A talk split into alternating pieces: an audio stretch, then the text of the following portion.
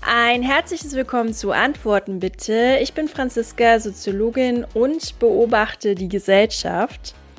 Meiner Meinung nach wird sehr, sehr vieles mittlerweile durch die politische Brille gesehen. Filme und Serien werden politisch betrachtet. Dabei werden Rollen von marginalisierten Gruppen in Drehbüchern platziert, auch wenn sie nicht zur Handlung beitragen. Menschen, die das Gendern ablehnen, denen wird unterstellt, nicht für die Gleichberechtigung aller Geschlechter zu sein. Und Kritiker, die einzelne Corona-Maßnahmen kritisiert haben, die werden in die rechte Ecke gestellt. Ja, selbst über das Wetter zu sprechen, habe ich gelesen, ist mittlerweile politisch geworden wegen des Klimawandels. Und das ist sehr interessant, weil ja, über das Wetter zu reden ist eigentlich so das Thema für Smalltalk und wenn man auf fremde Menschen trifft. Aber ja, gut, das ist jetzt auch zum Politikum geworden. Und es hat sich so ein bisschen umgedreht, weil politische Themen waren eigentlich immer so ein No-Go, wenn man Menschen nicht einschätzen konnte, mit ihnen darüber zu sprechen. Aber das ist jetzt auch schon so ein Smalltalk-Thema geworden, was ich festgestellt habe. Und dann kommt noch hinzu, dass wir uns zu allem und jedem und aller Meinung positionieren müssen, aber auch irgendwie von allem distanzieren müssen.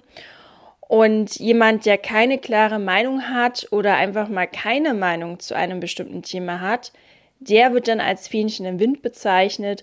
Und ich habe mich gefragt, müssen wir wirklich zu allem eine Meinung haben? Können wir nicht einfach uns das Recht rausnehmen, einfach mal unpolitisch zu sein und zu einem Thema keine Meinung zu haben?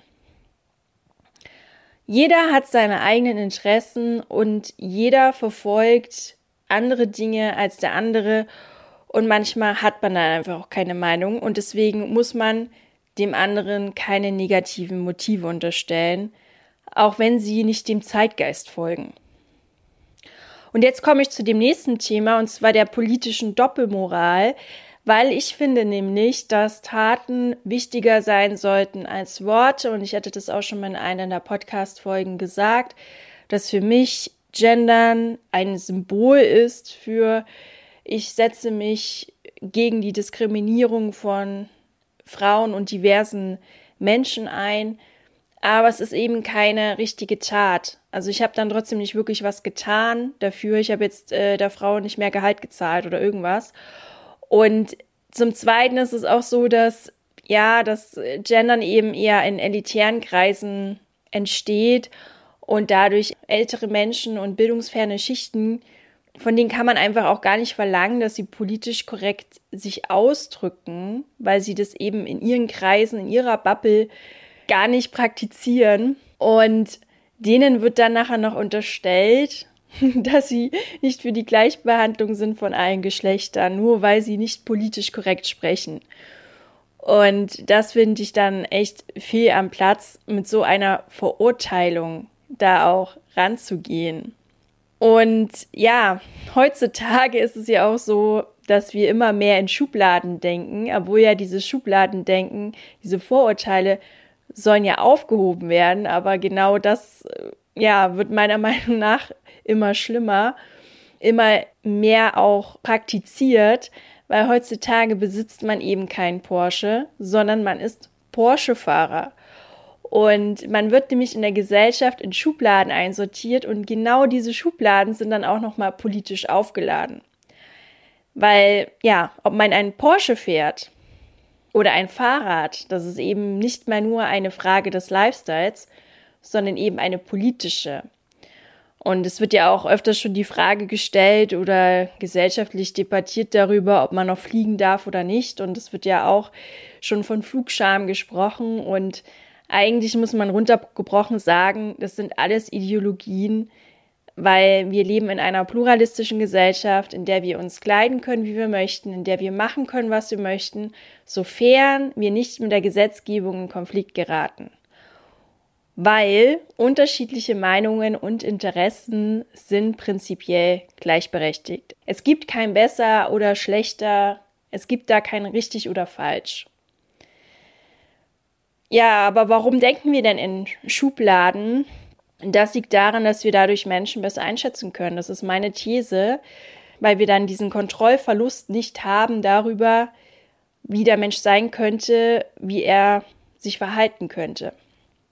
Es ist eben so, dass ja dieses Schubladendenken aktiviert wird bei Gefahr. Es wird ja Komplexität dadurch reduziert und es wird oftmals bei, bei Gefahrensituationen setzt es oftmals ein. Ja, und vielleicht empfinden mittlerweile Menschen, das ist jetzt meine These, Gefahr bei Menschen, die eine andere Meinung haben als man selber, wenn man das eben nicht mehr so akzeptieren kann in der Gesellschaft. Und dann setzt dieses Schubladendenken ein, auch um den anderen besser einschätzen zu können, besser einsortieren zu können, um eben einen Kontrollverlust zu umgehen. Weil wir ja auch gerade in einer sehr verrückten, risikobehafteten Zeit sind und da möchten wir so wenig wie möglich Kontrollverlust haben.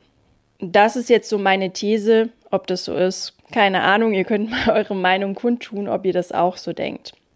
Wie es zu dieser Politisierung der Gesellschaft gekommen ist, habe ich mich natürlich auch gefragt. Und da denke ich ganz klar, das kommt natürlich auch von der Politik selber.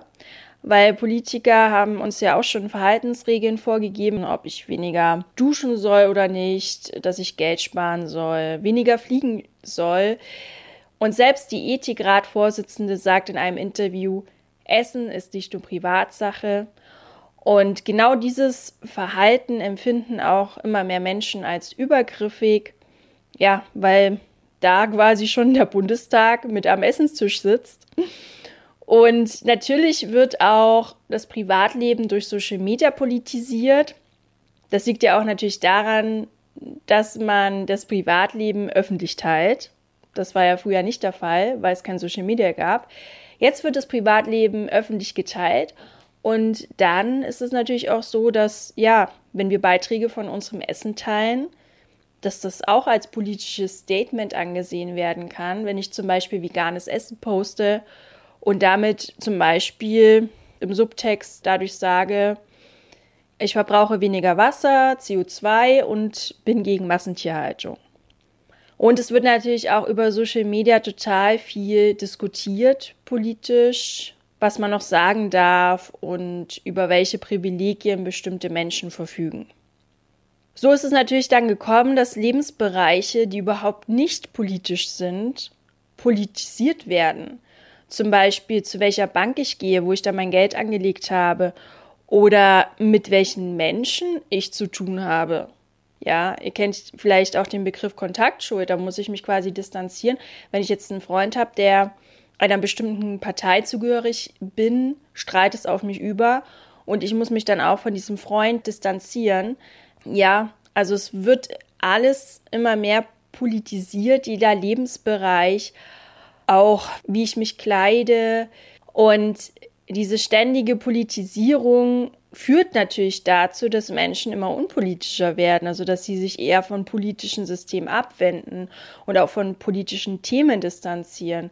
Weil es ist eben so, dass mittlerweile keine Late-Night-Show mehr ohne Kritik an der aktuellen Zeit auskommt.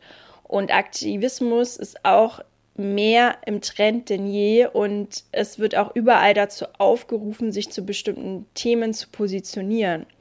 Und dadurch steigt natürlich der Druck, dass wir zu allem eine klare Meinung haben.